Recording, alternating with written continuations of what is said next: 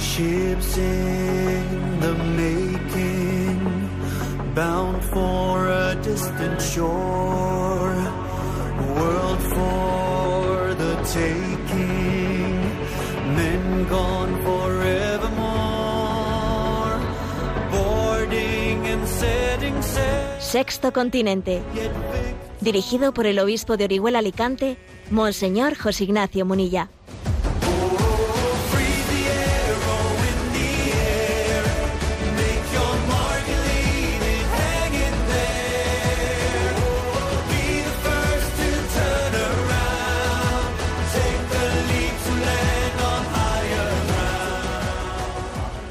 Un cordial saludo a todos los oyentes de Radio María. Un día más, con la gracia del Señor, nos disponemos a realizar este programa radiofónico llamado Sexto Continente, que lunes y viernes de 8 a 9 de la mañana, una hora menos en las Islas Canarias, realizamos aquí en directo en Radio María España.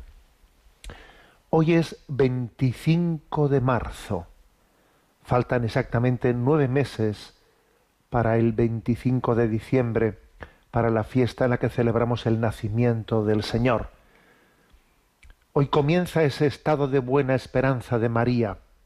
Hoy es el día de la encarnación, el día en el que María recibió el anuncio de que había sido elegida para que el Salvador del mundo, el Mesías, el enviado, el Dios hecho hombre, tomase carne en ella.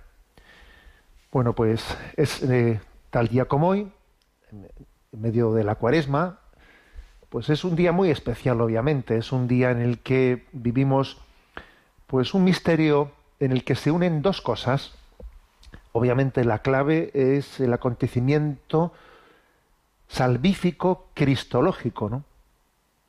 Acontecimiento central, la encarnación, el Dios hecho hombre, es lo que distingue al cristianismo, ¿no? De cualquier otra religiosidad. El Dios que toma la iniciativa y viene a nosotros y toma carne de nuestra carne, sangre de nuestra sangre. La encarnación de Dios. Y al mismo tiempo, este es el día elegido eh, por la Conferencia Episcopal Española para hacer, eh, para en él celebrar la jornada por la vida. Yo recuerdo que siendo ya obispo, pues se planteó pues una, una reflexión en el seno de la Conferencia Episcopal sobre si este era o no era el día adecuado para celebrar la jornada por la vida. Eh, porque anteriormente se celebraba el Día de los Santos Inocentes. ¿eh? El Día de los Santos Inocentes era la jornada por la vida, también era una fecha señalada por el hecho de que allí se hacía, se evocaba, pues como eh, aquellos niños inocentes habían sido sacrificados por Herodes, ¿no? En vez de Jesús queriendo matar a Jesús, habían Herodes matado a aquellos niños inocentes en el entorno de Belén. Bueno, pues eh, unas asociaciones pidieron a la conferencia episcopal que se eligiese el día eh, 25 de marzo y entonces, bueno, pues hubo una reflexión y alguno pensaba, bueno, es que si elegimos el día 25 de marzo como, como el día, la jornada por la vida, un día en el que reflexionamos sobre la barbaridad del aborto, sobre la importancia de que la vida sea custodiada en esa fase tan frágil, eh, embrionaria, etcétera, pues parece como que el, eh, pues la centralidad cristológica, cristocéntrica de este día de la encarnación va a quedar un poco desdibujada y va a ser la causa moral del aborto la que va a subrayar. Parece que lo moral le va le va a quitar centralidad a, a, la, a la, fiesta cristocéntrica, ¿no? De la, bueno, esa era una, una reflexión. Pero sin embargo, enseguida hubo quien tuvo la clarividencia de verlo de otra manera. No, el día 25 es el día adecuado, es el día adecuado para celebrar la jornada por la vida. Y eso no le va a quitar centralidad en absoluto, ¿no? A la fiesta cristocéntrica y mariana, ¿no? También al mismo tiempo. ¿Por qué no le va a quitar centralidad? Porque, fijaros, que hoy se celebre la jornada por la vida, pues eh, se traduce en que es Jesucristo, es la encarnación de Dios la que ilumina la dignidad del hombre. Una vez más, ¿no? A la luz del verbo encarnado, el hombre descubre su propia dignidad. Hay una especie de velo, de, nube en la conciencia de este mundo que no termina de ver la dignidad del hombre en esa fase embrionaria que no termina de ver la dignidad del hombre eh, en el seno en el seno materno. Parece como que eso no tiene dignidad, no tiene vida. ¿Dudas de ello? Bueno, pues mira a María. Mira cómo Dios se hizo embrión. Sí, sí. Dios se hizo embrión y habitó entre nosotros. Y fue un feto en el seno de María. Tomó carne, se hizo embrión. El verbo de Dios, la segunda persona de la Santísima Trinidad. Eh, por obra del Espíritu Santo, se encarnó y pasó por todos los estadios de la vida, comenzando por el embrionario, se hizo embrión. Y entonces dignificó eh, a toda vida humana. Si él pasó por esa situación, si había persona divina en ese embrión que estaba en el seno de María, si tenía dignidad, eh, de la dignidad propia ¿no? de, una, de, la, de una persona, de la persona, si era persona, era persona divina, ¿cómo no va a ser persona humana el embrión que está en el seno de toda mujer?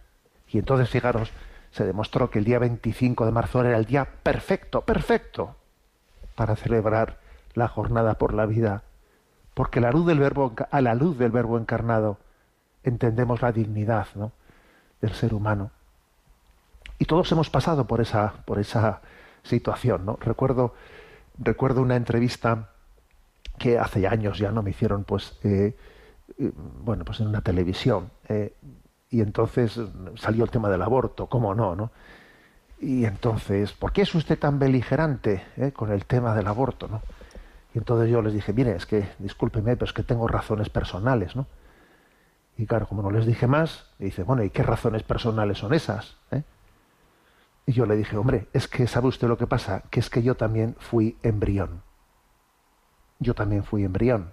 eh, y por eso tengo razones personales para ser especialmente beligerante en un tema como, como es el aborto. Bueno, pues esta es la jornada por la vida. eh, y la verdad es que creo que es eh, un día para reflexionar. Lo han hecho también los obispos de la subcomisión de Familia y Vida de la Conferencia Episcopal Española, que con motivo de esta jornada por la vida han publicado una, una reflexión que tiene como título Acoger y cuidar la vida don de Dios. Porque fíjate cómo son las cosas, que también esta festividad del 25 de marzo nos enseña, María nos enseña, que la vida es un don que tiene que ser acogido. O sea, la salvación viene de Dios.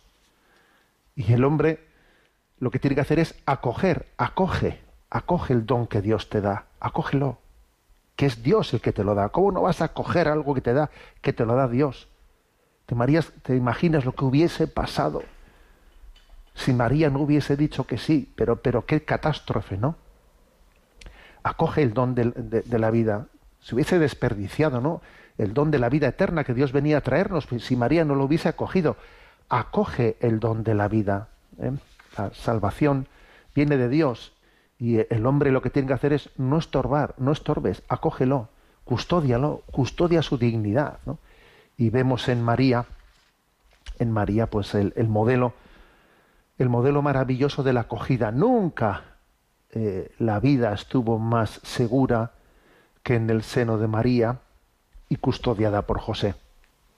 Ojalá, ¿no? Toda vida tenga, encuentre ese, ese hogar seguro que, que, Jesús encontró en el seno de María y bajo la custodia, bajo la custodia de José.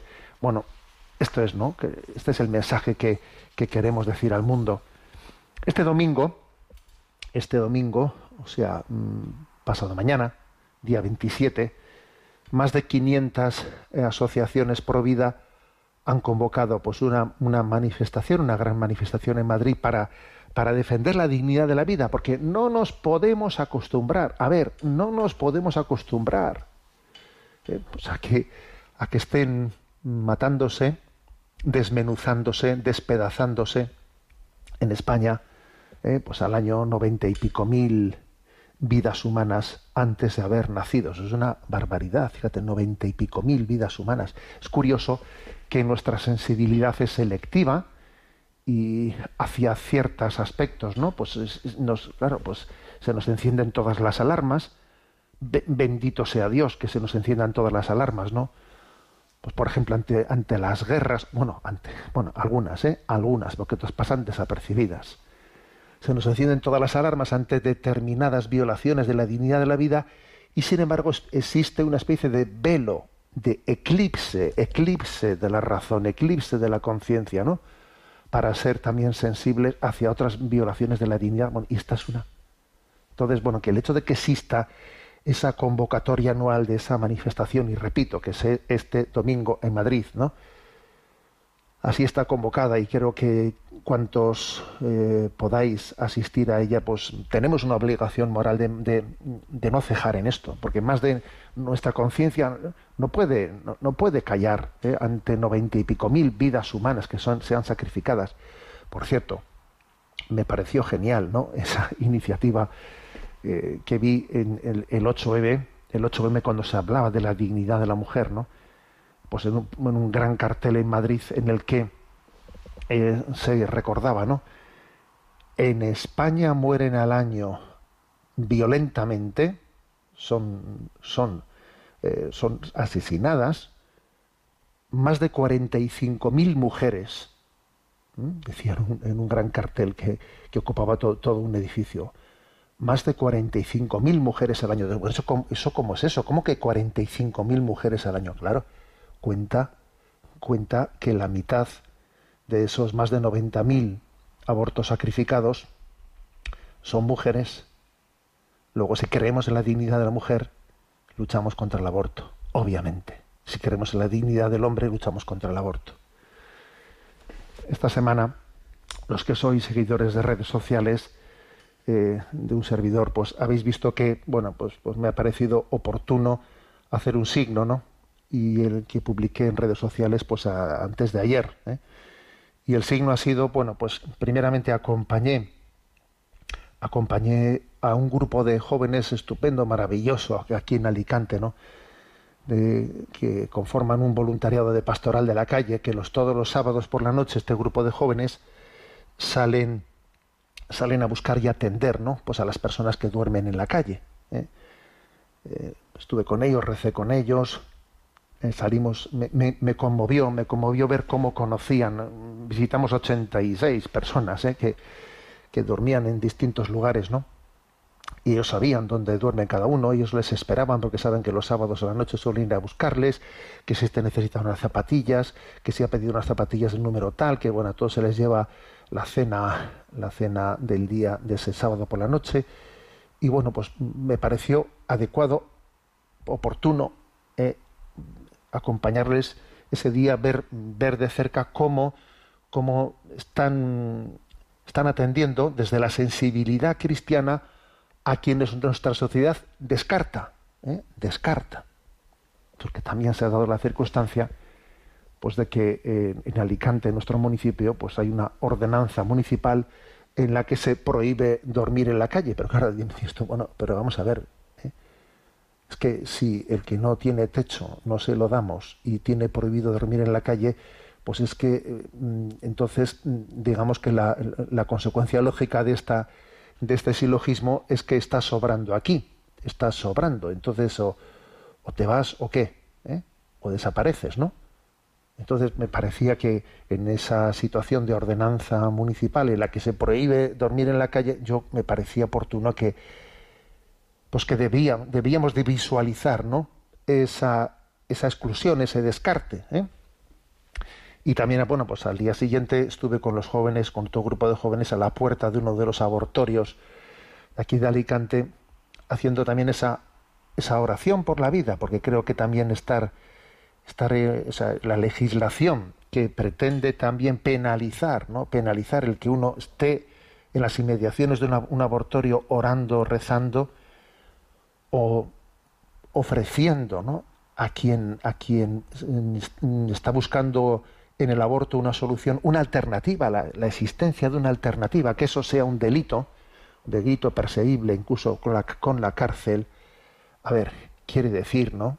Esas dos fotografías, pues la eh, pues mi presencia ante, ante una clínica abortista y también mi presencia junto con ese grupo de jóvenes que visitan a los que duermen en la calle, quería denunciar dos cosas, ¿eh? dos cosas. La primera, que nuestra cultura va por un camino de un intervencionismo liberticida. Pero bueno, pero, pero ¿por qué las administraciones se tienen que considerar eh, con, con, la capacidad de estarlo prohibiendo y mandándolo todo? Pero usted qué tiene que estar mandándole, pues prohibiendo que alguien se ponga aquí en esta acera a rezar, pero ¿qué pasa? Pero que, que la calle no es pública o qué, o cómo es esto? O sea, ¿cómo, cómo existe esa tendencia liberticida? a decir, usted no puede dormir en la calle. Bueno, oiga, perdone, es que mm, está, por, está impidiendo el paso a alguien por la acera o que, o sea, mm, a ver, ¿por qué somos tan intervencionistas? Es curioso esto.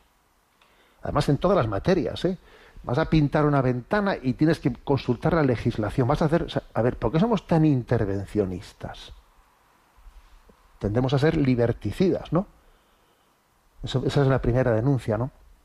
Y la segunda, obviamente, ¿no? y la más clave, y la más clave es el hecho de que estamos configurando una sociedad del descarte, del descarte, ¿no? Y, ese descarte puede estar eh, desde el descarte de quien no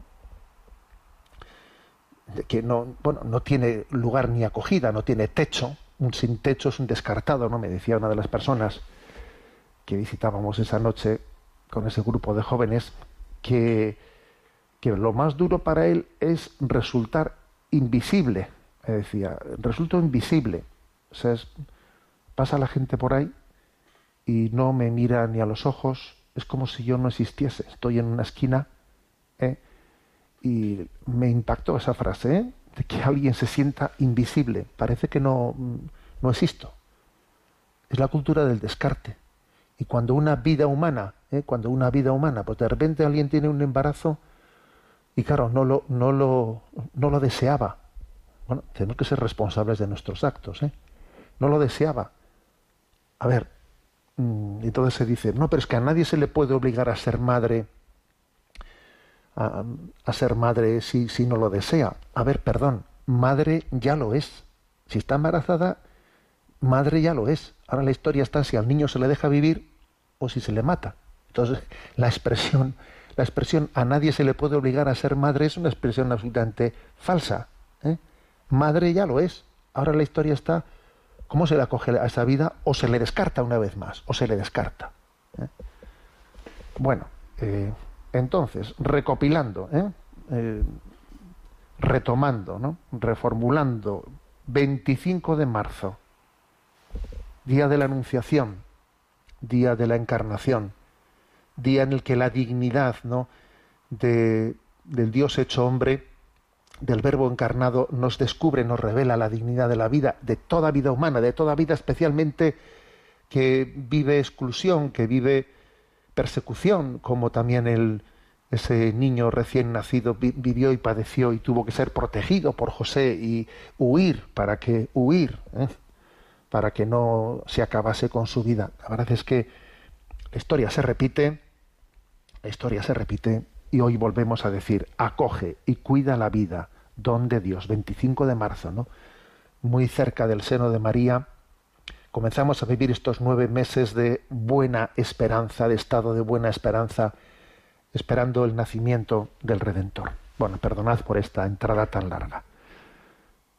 Sexto Continente es un programa que tiene interacción con los que sois usuarios de redes sociales, eh, en Instagram y en Twitter a través de la cuenta arroba obispo munilla, en Facebook a través del muro que lleva mi nombre personal de José Ignacio Munilla y pues eh, los programas anteriores eh, están a vuestra disposición tanto en el podcast de Radio María como en la página web multimedia donde ahí está entrelazado todas las cosas que vamos poco a poco no pues pues editando la página web es www.enticonfio .org. Bueno, vamos a ver, eh, además de esta, mm, obviamente, ¿no? de esta entrada del día 25 de marzo, quiero compartir con vosotros una reflexión sobre algo también importante, ¿no? clave, que hoy vamos a celebrar, ¿no? que es la consagración por parte del Papa y de todos los obispos del mundo al corazón inmaculado de María de Rusia y Ucrania, de toda la humanidad, pero especialmente de Rusia y Ucrania. Nosotros en este programa nos adelantamos, como ya sabéis, es que nosotros es que sexto continente va por delante, ¿eh? va por delante. Bueno, disculpadme, ¿no? La broma. Sí, nosotros hicimos esa consagración, bueno, con una fórmula que, que, encontramos, pero es que me parece, mm, os voy a decir una cosa, que aparte de explicar, eh, de explicar un poco qué es una qué es la consagración y por qué se hace la consagración, quiero comentaros, quiero un poco desmenuzar, quiero presentaros la oración eh, elegida, el texto elegido para esta consagración que hoy se hace a las seis y media de la tarde, repito, seis y media de la tarde, ¿eh? porque es que me parece bellísima. La verdad es que la, la, he leído y me he conmovido, porque me parece que tiene una belleza y una profundidad teológica digna de alimentarnos de ella, de esta, de esta consagración, que es, que es larga, ¿eh? son un par de folios, pero es que me parece que, es una obra preciosa, ¿no? De la Mariología esta, esta fórmula. Entonces vamos a explicarle en este programa de hoy, ¿no? Bueno, primero decir, ¿no? Decir que, bueno, ¿qué significa consagración? ¿Qué significa? Bueno, la palabra consagración es como reservar algo o alguien, reservarlo para un propósito santo. ¿eh? vamos a consagrar este cáliz, vamos, o sea, se, se consagra este óleo, este óleo eh, se consagra para una acción sagrada, ¿no? Es el totus tus, soy totalmente tuyo, o sea, me, consagro para algo, ¿no? Entonces podríamos traducido esto, ¿eh? Pues se, podríamos decir que la consagración es eh, según la congregación ¿no? para el culto divino, dice, es el reconocimiento consciente del singular papel que María de Nazaret ha tenido en el misterio de Cristo, es primero el reconocimiento del singular papel que ha tenido, ¿no?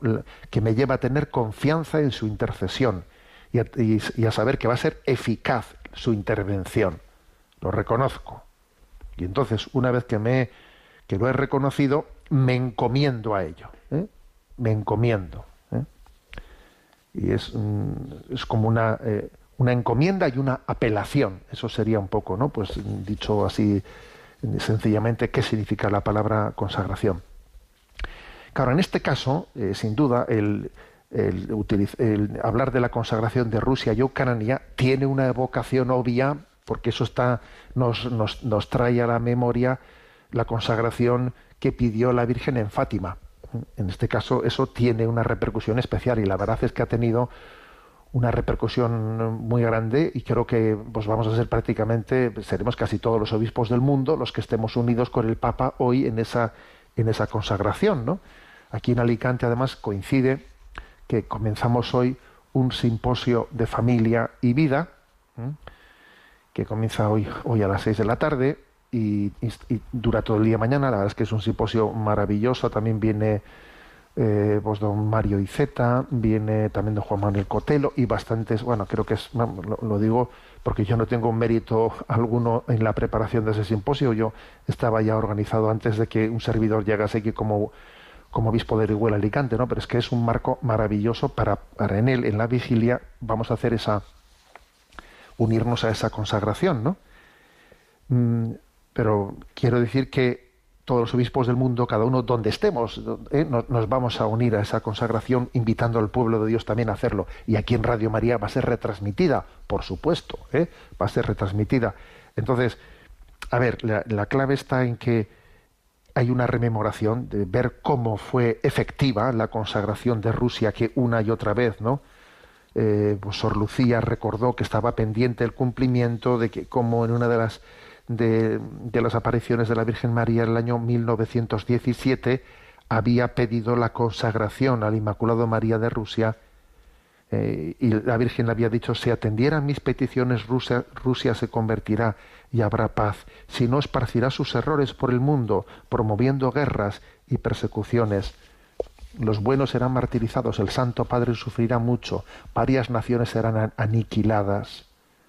Y por fin pero al final mi corazón inmaculado triunfará. El Santo Padre consagrará a Rusia eh, y ésta será convertida y el mundo disfrutará de un, de un periodo de paz. Es curioso, de un periodo de paz. que es verdad que ese periodo de paz, bueno, pues ha existido, ¿eh? ha existido, pero de nuevo nos vemos en la, en la, en la necesidad de reafirmarlo, porque esa consagración eh, hubo sus dudas, sus dudas de cuándo se cumplieron un poco las exigencias para que fuese una consagración válida.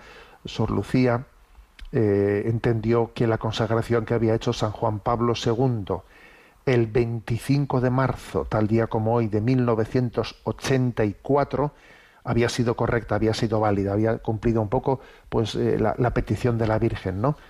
Bueno, como bien sabemos, a los pocos años cae el muro de Berlín y se, produce ese cambio de panorama, ¿no? En el bloque, en el bloque comunista han pasado pues, pues bastantes años, ¿no? Han pasado 50 años, ¿no? Casi, ¿eh? Y, o 40, ¿no? O 40 años, sí, perdón.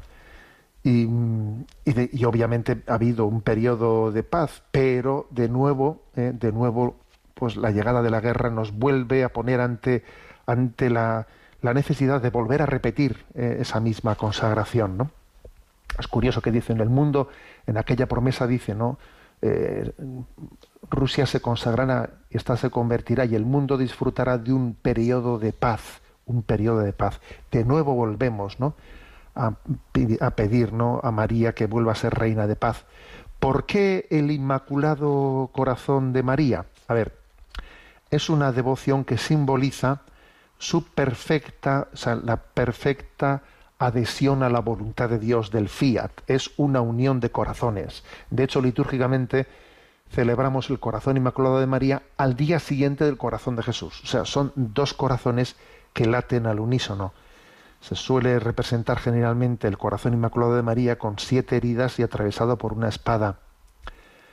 Eh, la devoción inicial del corazón inmaculado de María mm, eh, pues está está suscitada por San Bernardo de Claraval, pero la devoción moderna ha sido eh, fundada eh, por San Juan Eudes, ¿no? un sacerdote francés del siglo XVII. ¿eh? Bueno, ese es el motivo por el que el Inmaculado Corazón de María, ¿no? pues ha sido, es, digamos, la vocación mm, principal o clave para hacer una consagración. Han sido los obispos mm, de rito latino de Ucrania los que solicitaron eh, esta, que se hiciese esta, esta consagración. Y bueno, y, por qué el 25 de marzo? Bueno, San Luis Griñón de Montfort recomendó esta fecha especialmente para realizar la consagración eh, a María, eh, porque él habla de cómo de la consagración personal a María y, y él recomienda hacer la consagración en el día 25 de marzo, ¿no? Porque todas las prerrogativas de la Virgen provienen del hecho de que desde toda la eternidad Dios la eligió pues para ser la madre del verbo hecho carne, ¿no? Es el dogma central de la Virgen María. Bueno. Bien, esta es, mm, digamos, mínimamente la, la explicación. Por cierto, hay una anécdota, una anécdota que, que quizás eh, desconozcáis. Yo por lo menos la he conocido estos días. ¿eh? Cuando se produce aquella consagración del el 25 de marzo de 1984, eh, en la que eh, Juan Pablo II, desde Roma, pero pidiendo a todos los obispos del mundo que se uniesen con él, ¿no? aquella consagración, hubo una persona audaz de la saya, eh, tremenda, tremenda, imparable, una hormiguita atómica, que es la Madre Teresa de Calcuta, que hizo ella sin que Juan Pablo II lo supiese, hizo un acto audaz. ¿eh? Entonces ella estaba, estaba en Calcuta y allí se encontró en vísperas de esa consagración del mundo, de Rusia, perdón, al corazón inmaculado de María, se encontró con un obispo eslovaco, que además era conocido de Juan Pablo II, que se llamaba eh, Pavol eh, Milica, bueno, bueno, me cuesta pronunciarlo, porque en fin, pues un obispo eslovaco, que había sufrido la persecución comunista en su país, y entonces la Madre Teresa, así ni corta ni perezosa, le pidió una misión desconcertante, le pidió que fuera él personalmente a Moscú a hacer la consagración a escondidas, ¿eh? a escondidas desde el seno, ¿eh? desde, vamos, desde el Kremlin, vamos. Y entonces le acompañó al aeropuerto, a Monseñor Nilica, ¿eh? al aeropuerto, le entregó su rosario personal, la Madre Teresa de Calcuta le, entregó y le dijo, venga a Rusia, a hacer a la misma hora que el Papa haga desde Roma esa consagración, usted tiene que hacerlo, tiene que entrar allí en el Kremlin y la hace desde dentro. ¿eh? Entonces fue acompañado este obispo por un, sacerdote, Leo Masburg, llegaron a, a Rusia el 24 de marzo, o sea, la víspera de la consagración de Rusia al corazón inmaculado de María, de incógnito totalmente. Allí eh, estuvieron un buen tiempo eh, pues en las aduanas, pero al final pasaron. Y entonces, bueno, pues llegaron al- en el Kremlin, ahí están, pues eh, está la iglesia de la dormición, convertida en museo, en museo del ateísmo, ¿no? Es el museo de la antigua superstición. ¿eh? Entonces, fijaros allí, el mundo soviético, en aquella gran plaza ¿no? Eh, de, de Moscú, pues allí, entre ellas está esa, esa iglesia, ¿no? Bueno, él entró en esa iglesia haciendo como si fuese como si fuese pues un turista que, que admira las cosas en, en aquel que era un museo del ateísmo, pero él había, ¿eh? había llevado allí escondido pues un poco de pan y un poco de vino y allí él celebró la misa a la misma hora en la que el Papa tenía la consagración en un rinconcito del museo del museo del ateísmo y sacó que además dice que llevó eh, la fórmula de la consagración envuelta en un ej- ejemplar del Pravda, el, el periódico oficial soviético, ¿no? Y allí sacó el, el que tenía metido ¿no? en la fórmula de consagración y allí celebrando misa sin que nadie se diese cuenta que estaba celebrando misa, porque claro, ni se revistió ni nada, por supuesto, y en un rinconcito puso el paño y el vino allí para consagrar, allí eh, realizó la consagración al mismo tiempo. Iniciativa de Madre Teresa de Calcuta, menuda bomba de mujer, ¿no? Luego cuando regresó fue a Roma y le contó este obispo a Juan Pablo II, porque eran conocidos, le contó lo que había hecho y cómo la Madre Teresa le había pedido hacer tal audacia, ¿no? Tal audacia. Y por lo visto Juan Pablo II le dijo, verdaderamente la Virgen María te ha llevado de la mano. ¿eh? Bueno, una, una anécdota, ¿no? De aquel tiempo. También hoy, también en el día de hoy, en el que se va a producir esa consagración a las seis y media de la tarde, también yo creo que va a haber eh, mm, pues asociaciones como este hombre se asoció desde el Kremlin, ¿no? Allí desde el Museo del Ateísmo, en la, en la antigua iglesia de la Dormición. Bueno, también cada uno de nosotros nos vamos a unir a esa potencia suplicante de la iglesia rezando todos a una, que eso tiene una fuerza que nosotros no somos ni, ni, ni conscientes de ello, ¿no? El demonio debe estar temblando, ¿eh? temblando por ver la iglesia unida orando y pidiendo el don de la paz, ¿no? Cada uno, igual que la Madre Teresa tuvo aquella audacia de decir, vete al Kremlin, estate allí. Bueno, pues sabéis lo que os digo, que cada uno de nosotros tendremos la audacia de hacer esa consagración incluso desde el lugar en el que más se sufre, desde el lugar en el que parece que reina el mal. ¿eh?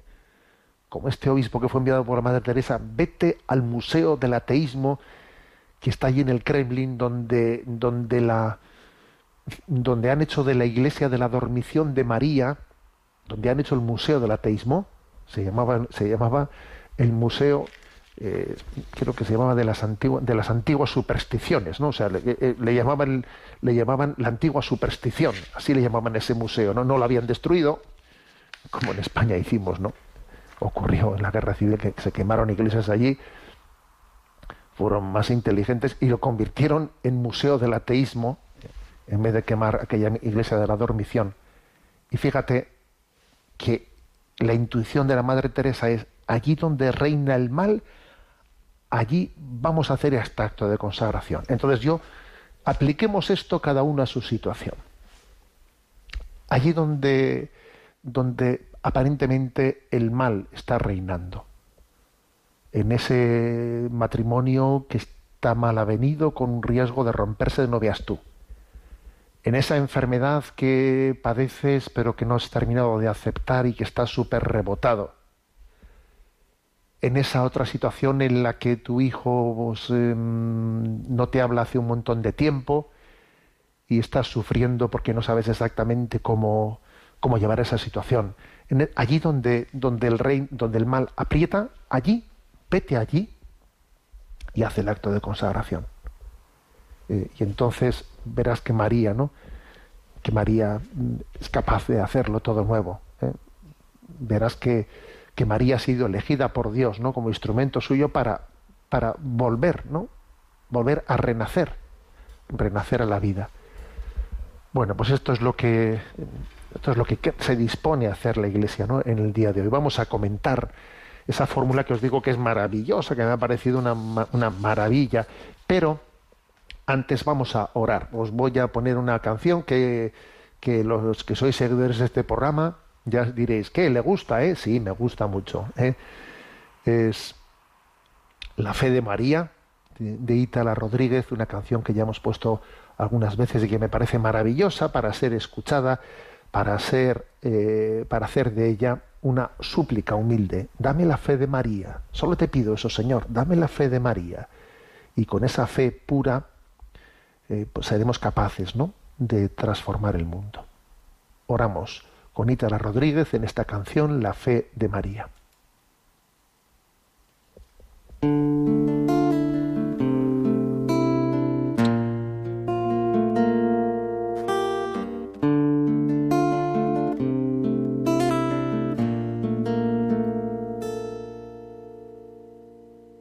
¿Qué hubiese pasado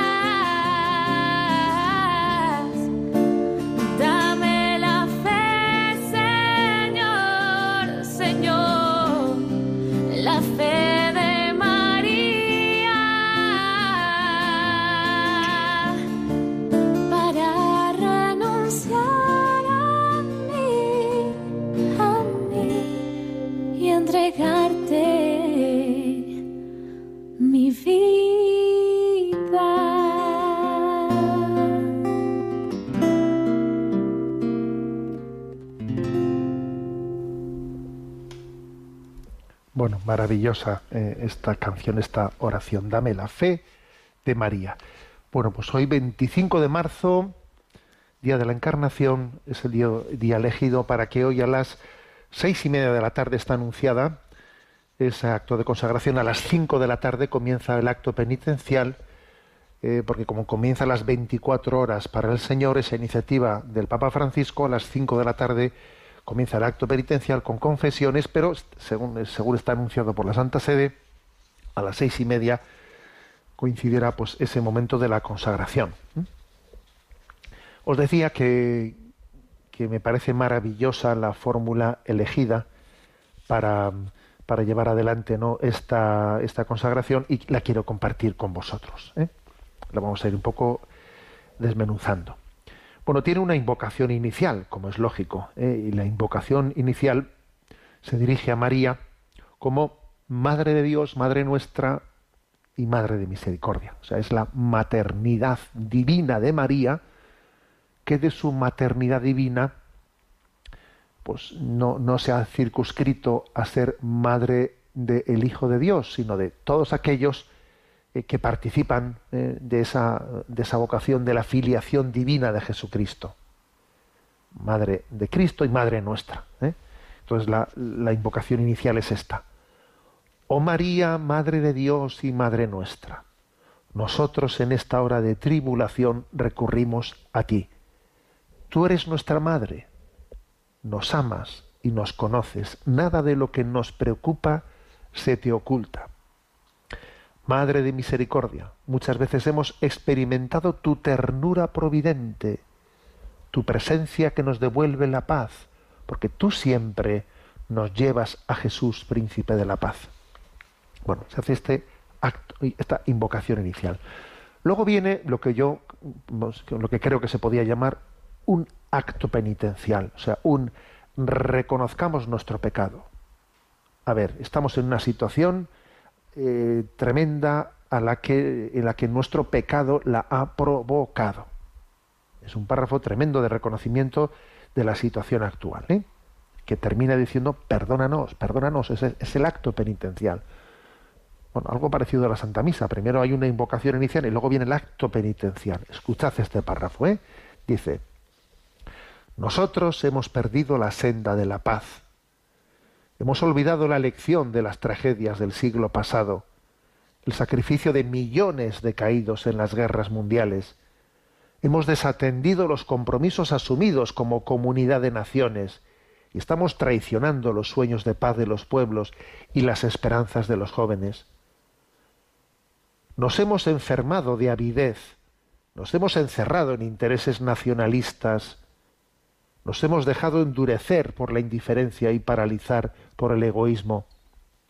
Hemos preferido ignorar a Dios, convivir con nuestras falsedades, alimentar la agresividad, suprimir vidas y acumular armas, olvidándonos de que somos custodios de nuestro prójimo y de nuestra casa común.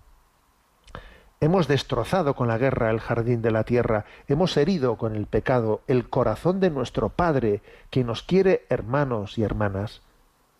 Nos hemos vuelto indiferentes a todos y a todo, menos a nosotros mismos. Y con vergüenza decimos, perdónanos, Señor. Como veis, es una petición de perdón potente, ¿no? En la que dice, a ver, que, que, o sea, que nos, que, que nos hemos olvidado ¿no? de, lo que pasó en el siglo XX o qué. Es posible, es posible que nos hayamos olvidado de lo que aconteció en el siglo XX, de aquellas dos guerras mundiales. Es posible. Y volvemos a las andadas, ¿no? Y ahí hemos seguido, venga, con la Guerra Fría, dale que te pego, ¿no? Y, eh, y rearmándonos y rearmándonos, que obviamente cuando las naciones se arman es para algo, ¿no? ¿Eh? Entonces, claro, eh, no, no, no, ¿cómo es posible ¿no? que volvamos a las andadas? ¿no? Que cada uno va, yo voy a lo mío, a lo mío, cada uno a lo suyo, los nacionalismos, también aquí mentan los, eh, los eh, el mal de los nacionalismos que, que lleva al final siempre a la violencia. Bueno, por tanto, el segundo párrafo es el acto penitencial. El tercero, el tercer párrafo de esta consagración es, a ver, es una esperanza de que Dios en el pecado mm, no acaba con nosotros. ¿eh? Es como cuando eh, viendo viendo el, diluvio Dios, tuvo misericordia y envió el arco iris, ¿no? O sea, Dios tiene misericordia y en medio del pecado, eh, pues nos ofrece, ¿no? Nos ofrece eh, la posibilidad de- de ser redimidos. Dice, en la miseria del pecado, en nuestros cansancios y fragilidades, en el misterio de la iniquidad, del mal y de la guerra, tú, Madre Santa, nos recuerdas que Dios no nos abandona, sino que continúa mirándonos con amor, deseoso de perdonarnos y de levantarnos de nuevo. Es Él quien te ha entregado a nosotros y ha puesto en tu corazón inmaculado un refugio para la Iglesia y para la humanidad. Por su bondad divina estás con nosotros e incluso en las vicisitudes más adversas de la historia nos conduces con ternura. O sea, es maravilloso decir, a ver, Dios no nos abandona, tiene misericordia y como prueba de ello nos da María. ¿eh? Refugio de pecadores. ¿eh? Entonces, pues, el siguiente párrafo se hace una invocación a María. Una invocación a María y dice, maravillosa, ¿eh? vais a ver. Por eso recurrimos a ti, llamamos a la puerta de tu corazón, nosotros tus hijos, tus hijos queridos, que no te cansas jamás de visitar e invitar a la conversión. En esta hora oscura, ven a socorrernos y consolarnos. Repite a cada uno de nosotros, ¿acaso no estoy yo aquí que soy tu madre? Tú sabes cómo desatar los enredos de nuestro corazón y los nudos de nuestro tiempo. Ponemos nuestra confianza en ti. Estamos seguros de que tú, sobre todo en estos momentos de prueba, no desprecias nuestras súplicas y acudes en nuestro auxilio. Bueno, como veis es una invocación maravillosa en la que especialmente está remarcada pues la, la vocación de Guadalupe, ¿eh? en la que María le dice al hijo, al indio Juan Diego, ¿no? Le dice, ¿acaso no estoy yo aquí que soy tu madre?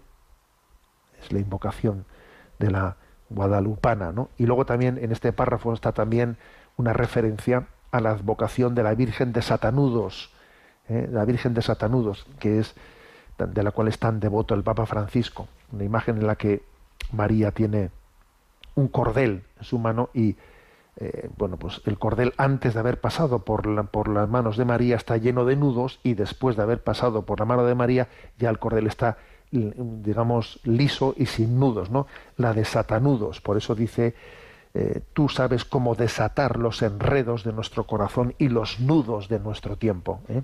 Bueno, el siguiente párrafo eh, vuelve la vista a la Sagrada Escritura, a los Evangelios, y va a Cana de Galilea, y allá recibe toda la inspiración, ¿no? Dice, así lo hiciste en Cana de Galilea, cuando apresuraste la hora de la intervención de Jesús e introdujiste su primer signo en el mundo. Cuando la fiesta se había convertido en tristeza, le dijiste, no tienen vino. Repíteselo otra vez a Dios, oh Madre, porque hoy hemos terminado el vino de la esperanza. Se ha desvanecido la alegría, se ha aguado la fraternidad, hemos perdido la humanidad, hemos estropeado la paz, nos hemos vuelto capaces de todo tipo de violencia y destrucción. Necesitamos urgentemente tu ayuda materna. Bueno, es, precioso, ¿no? Como, vuelve a Caná de Galilea y dice, es que ella allí lo que hizo lo necesitamos que lo vuelva a hacer ahora. Ella precipitó, ¿eh? es como si ella empujase, apresurase, dice aquí, apresurase la hora de la intervención de Jesús. Cuando Jesús dice, todavía no, ¿eh? Mujer, que, todavía no es mi hora. Bueno, a ver, eh, bueno, le empujó, le apresuró a que esa fuese la hora suya de hacer ese primer signo en Cana de Galilea, ¿no? Y volvemos a, a tener necesidad de que ella di- di- diga, le diga a Jesús, no tienen vino, no tienen paz, se están matando, están matando a los inocentes. Y entonces Jesús hará el milagro de la transformación del agua en vino y de la guerra en paz. ¿eh? O sea, volvemos. Ese es un párrafo maravilloso que va a Cana de Galilea. Siguiente párrafo. Siguiente párrafo podríamos decir que es, vais a ver, el párrafo central de la invocación, de la invocación a María, ¿no? Bajo distintas advocaciones. Y dice, algunas para mí, para mí son, son, son novedosas, ¿no? ¿no? No las conocía alguna. Dice, acoge, oh madre, nuestra súplica.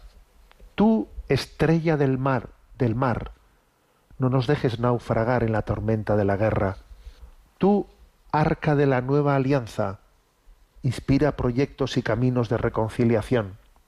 Tú, tierra del cielo, vuelve a traer la armonía de Dios al mundo. Extingue el odio, aplaca la venganza, enséñanos a perdonar, líbranos de la guerra, preserva al mundo de la amenaza nuclear. Reina del Rosario, despierta en nosotros la necesidad de orar y de amar. Reina de la familia humana, muestra a los pueblos la senda de la fraternidad. Reina de la paz, obtén para el mundo la paz. Bueno, son especialmente seis ¿eh? las advocaciones, ¿no? Seis, seis los títulos, digamos, ¿no? Con los que se dirige a María. Estrella del mar, Arca de la Nueva Alianza, Tierra del Cielo, Reina del Rosario, Reina de la Familia Nueva, Reina de la Paz. Supongo que quizás el que más eh, novedoso no resulta es el de Tierra del Cielo, ¿eh? Tierra del Cielo. Y fíjate, pues es que mm, yo lo desconocía, pero es, está tomado de un himno monástico bizantino eslavo ¿eh? y poéticamente significa la unión entre el cielo y, la tierra, que podemos contemplar en María elevada al cielo también en su cuerpo. Tierra del cielo. Es curioso, ¿eh? pero he descubierto que aquí en, en, la diócesis de Orihuela Alicante, ¿no? como el 15 de agosto se celebra el misterio, eh, la asunción de María a los cielos en cuerpo y alma, allí he descubierto que, que esa invocación ha sido, ha sido realizada en ese contexto de tierra del cielo, porque llamarle a María tierra del cielo es como recordar que en el cielo ya ha entrado la carne humana. Con la humanidad de Jesús y con la, porque María ha sido asunta al cielo en cuerpo y alma, en cuerpo y alma. Luego decir tierra del cielo es decir que es que en el cielo ya hay tierra, ya nuestra, nuestra carne humana que ha sido glorificada, ¿no? No solo en la persona divina de Jesucristo, ¿no? sino en la persona humana también de María, ¿no? Es tierra, es tierra del cielo, es, es maravillosa esa, esa invocación. Bueno, por lo tanto son seis las invocaciones que utiliza, ¿no? Estrella del mar, Arca de la Nueva Alianza, Tierra del Cielo, Reina del Rosario, Reina de la Familia Humana, Reina de la Paz. Sigue adelante el párrafo. Perdón que me doy cuenta que, tengo que ser un poquito más rápido. Entonces, el siguiente párrafo despliega, está desplegando, ¿eh? desplegando la acción, cómo María lleva a cabo su acción maternal. Y entonces eh, dice, que tu llanto, madre, conmueva nuestros corazones endurecidos, que las lágrimas que has derramado por nosotros hagan florecer este valle que nuestro odio ha secado. Y mientras el ruido de las armas no enmudece, que tu oración nos disponga a la paz, que tus manos maternas acaricien a los que sufren y huyen bajo el peso de las bombas, que tu abrazo materno consuele a los que se ven obligados a dejar hogares y su país, que tu corazón afligido nos mueva la compasión, nos impulse a abrir puertas y hacernos cargo de la humanidad herida. Es como una expresión de cómo despliega María su maternidad, que tu llanto, que tus lágrimas, que tus manos, que tu oración, que tu abrazo, que tu corazón. Bueno, después de eso, el siguiente párrafo nos lleva al Calvario. Habíamos estado en, en Caná, ahora vamos al Calvario. Santa Madre de Dios, mientras estabas al pie de la cruz, Jesús viendo al discípulo junto a ti te dijo, ahí tienes a tu hijo. Y así nos encomendó a ti. Después dijo al discípulo, a cada uno de nosotros, ahí tienes a tu madre. Madre, queremos acogerte ahora en nuestra vida y en nuestra historia. En esta hora la humanidad agotada y abrumada está contigo al pie de la cruz y necesita encomendarse a ti, consagrarse a ti, a Cristo a través de ti. El pueblo ucraniano y el pueblo ruso que te veneran con corazón recurren a ti, mientras tu corazón palpita por ellos y por todos los pueblos diezmados a causa de la guerra, el hambre, las injusticias y la miseria. Es decir, a ver, vamos al Calvario Y entonces allí nos acordamos que Jesús nos dijo, ahí tienes a tu madre. Pues muy bien, nos acogemos a ella. Y ahora que nos hemos acogido a ella, vamos al acto de la consagración, que es pues el párrafo penúltimo. Y aquí viene el acto de la consagración. Por eso, Madre de Dios y nuestra, nosotros solemnemente encomendamos y consagramos a tu corazón inmaculado nuestras personas, la Iglesia, la humanidad entera, de manera especial Rusia y Ucrania. Acoge este acto nuestro que realizamos con confianza y amor. Haz que cese la guerra. Provee al mundo de paz. El sí que brotó de tu corazón abierto las puertas de la historia al príncipe de la paz, confiamos que por medio de tu corazón la paz llegará. A ti pues te consagramos el mundo de toda la familia humana, las necesidades y las aspiraciones de los pueblos, las angustias y las esperanzas del mundo. Bueno, y aquí el acto central de la consagración, pero como veis ha sido maravillosamente introducido en esta acción mariana, ¿no? Y concluye con un párrafo en el que, pues bueno, pues muestra que confiamos, esto va a ser así, esto, o sea, va a ser que sí, o sea, o sea esto, esto que estamos haciendo va a tener efecto, o sea, no, no dudamos, ¿no? De que, de, de que Dios va a escuchar esta, esta consagración a través de María, o sea, confiamos en ello. Y termina diciendo, que a través de ti la divina misericordia se derrame sobre la tierra y el dulce latido de la paz vuelva a marcar nuestras jornadas. Mujer del sí, sobre la que descendió el Espíritu Santo, vuelve a traernos la armonía de Dios. Tú que eres fuente viva de esperanza, disipa la sequedad de nuestros corazones. Tú que has tejido la humanidad de Jesús, haz de nosotros constructores de comunión. Tú que has recorrido nuestros caminos, guíanos por sendas de paz. Amén. Maravillosa ¿eh? esta oración de consagración al Inmaculado Corazón de María, que como digo, será a las seis y media de la tarde, aunque a las cinco de la tarde comienza eh, el acto de con el acto penitencial, eh, pues en el que se comienza la gente a confesar, porque confesar nuestros pecados, la verdad es que es la mejor manera de prepararnos para el acto de, consagración. ¿eh? Bueno, un día histórico, ¿eh? un día histórico, 25 de marzo del año 2022. Lo guardaremos en, la, en, los anales de la historia, como aquel 25 de marzo de 1984, donde San Juan Pablo II consagró también Rusia, al corazón inmaculado de María, entonces era la Rusia soviética, y cambió el mundo, cambió la humanidad. ¿eh? Pues, pues hoy también va a acontecer. Va a acontecer. ¿eh? Danos la fe de María para esperarlo, para pedirlo y para estar seguro de que Dios, el que dirige los hilos de la historia, la va a conducir a buen puerto, al puerto de la paz. Tenemos el tiempo cumplido. La bendición de Dios Todopoderoso, Padre, Hijo y Espíritu Santo, descienda sobre vosotros. Alabado sea Jesucristo.